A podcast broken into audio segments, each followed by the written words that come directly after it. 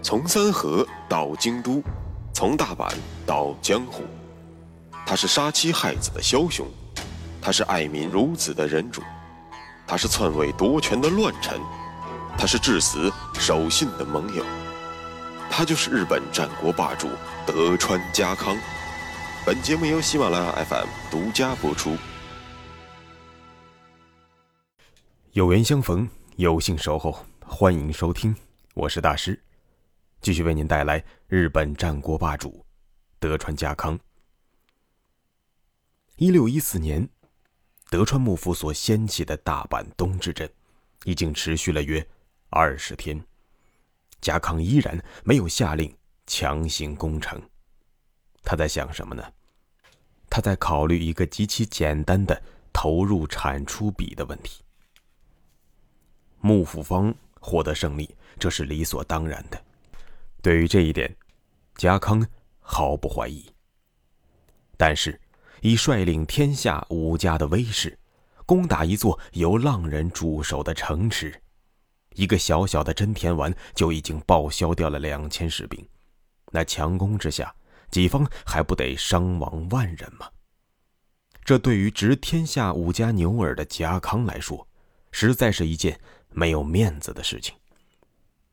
家康希望得到的结果，当然是幕府大军一到，大阪方肝胆俱裂，献城投降。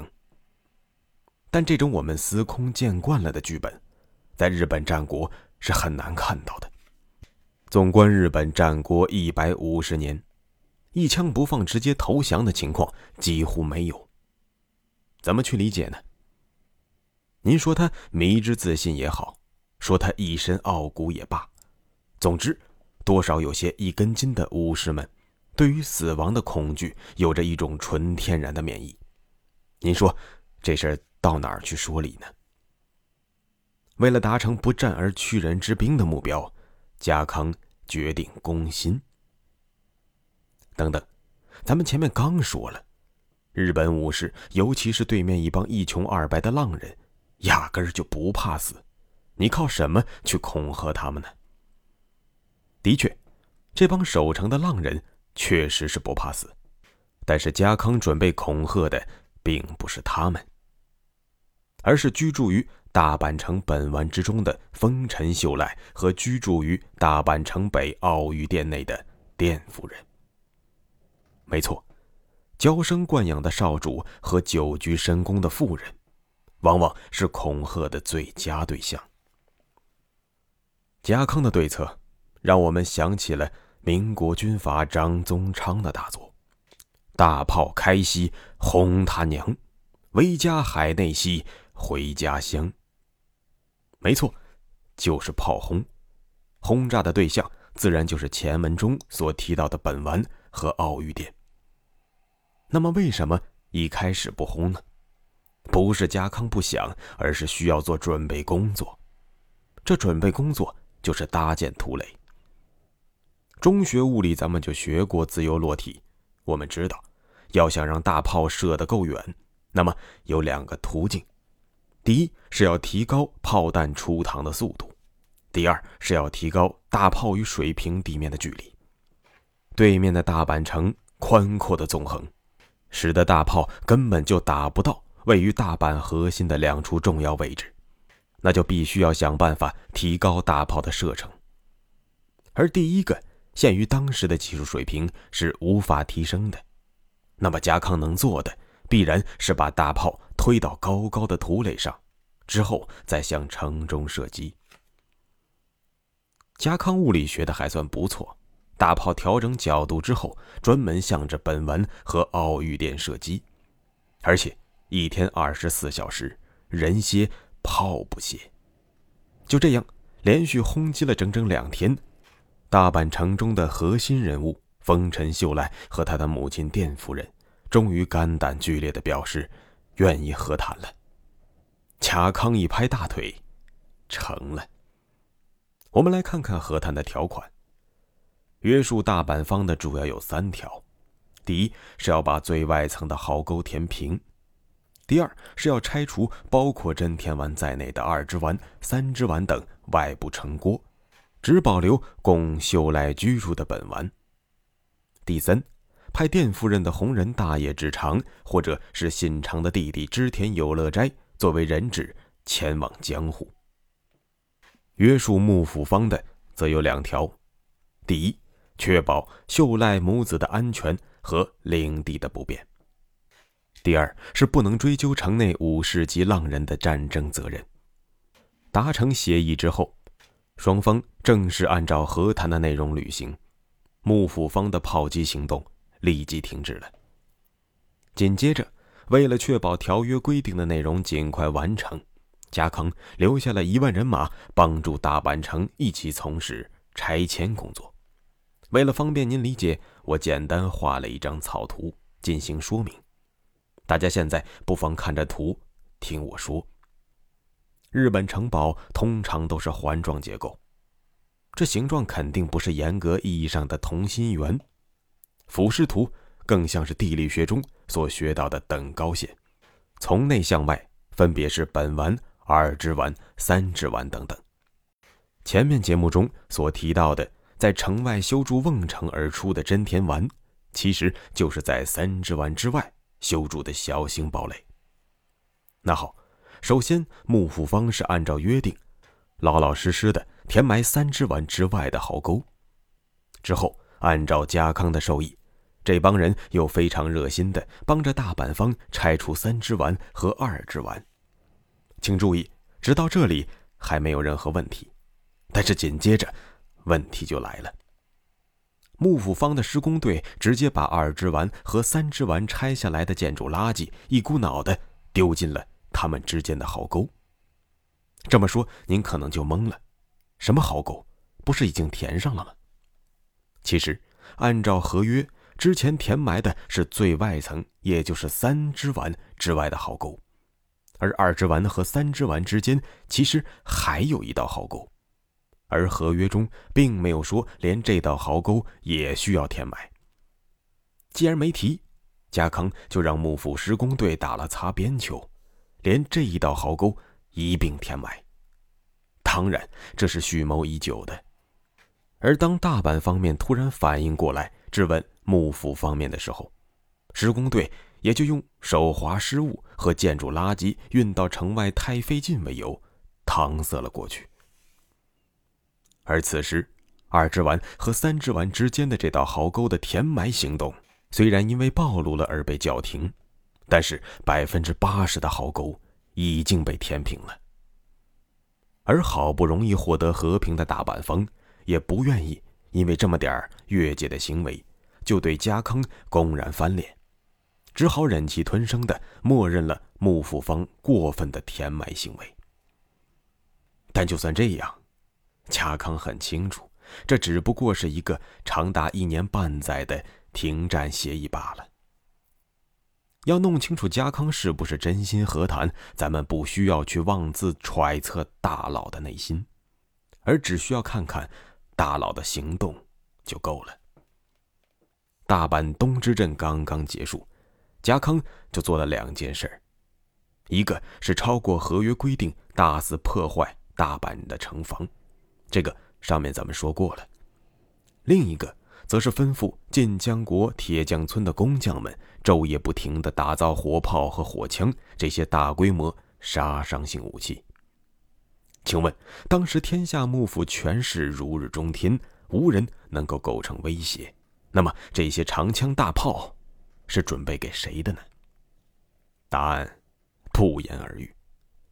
说白了，当家康掀起了大阪包围战的那一刻。就没打算让丰臣氏再留存于世间了。转过年来，一六一五年，也就是庆长二十年四月六日，贾康再次在福建城召见了天下诸侯，目的自不必说，短暂的和平到期了。两周之后，聚集在京都周围的幕府军队就已经超过了十五万人。这次家康非常的自信，吩咐大家只需要准备三天的口粮。这位征战一生之人，战争直觉还是准确的。所谓的大阪下之阵，真的只持续了三天而已。家康之所以如此自信，当然是有原因的。首先，当年不可一世的大阪城，如今只剩下了小小的本丸，根本没有据城坚守的条件。其次，大阪东之阵之后，大阪城中的浪人走掉了大半，如今大阪方面兵力只剩下五万左右，三个打一个，确实想不到失败的理由。五月五日。锦衣赤备队的统帅锦衣之校主动渡过了玉川川，向大阪方发起了进攻，正式挑起了大阪夏之阵。这一天是锦衣部队表现的舞台，而这一天最大的胜利是在于直校直接把长宗我部胜亲打残了，使得他根本没有力量再去参加后面两天的大战。也正是因为直校在此战中英勇的表现，他牢牢稳住了景一家十八万担的藩主地位。五月六日，从战局上来看，可以分为上下两段。上半段是幕府方占尽了神威，在老油条伊达正宗的指导下，家康的第六子松平忠辉夺取了要地小松山，而此战最大的意义。在于全歼了后藤吉次部，吉次本人也当场战死。但到了下半段，战局逆转了。大阪方面，虽然后藤基次部被全歼，长宗我部胜亲被打残，但是由于未经接战，真田幸村和毛利胜勇的实力被保存了下来，而他们两个人将会让老爷爷家康做噩梦的。真田和毛利两军会合，差点直接就把伊达正宗和松平忠辉的阵地打崩了。两人见好就收，收兵回营。时间来到了大阪夏之阵的第三天，也就是五月七日。这一天是最后的决战日，大阪方面已经抱定了必死的决心，而除了大野兄弟作为外援之外，剩下的两支生力军真田和毛利直接充当了敢死队的角色。他们要做的是一场斩首行动。没错，他们要学习织田信长在统辖间干掉金川义元那样，直取家康的项上人头。不过，他们的难度比信长要大得多。信长当年可是神不知鬼不觉的突然出现在了义元身边而得手的。但是真田和毛利二人想要冲到家康面前，谈何容易？他们至少要冲破数万人墙，才能看到家康的本阵。但是这看似不可能的事儿，他们居然做到了。毛利胜勇冲击的是天王寺阵地，这一路他一连突破了三道人墙，真的是翻过人海来看你。真田幸村则是冲击茶鸠山阵地，守备在这里的是松平忠直。忠直乃是家康次子结成秀康的长子，也就是家康的长孙。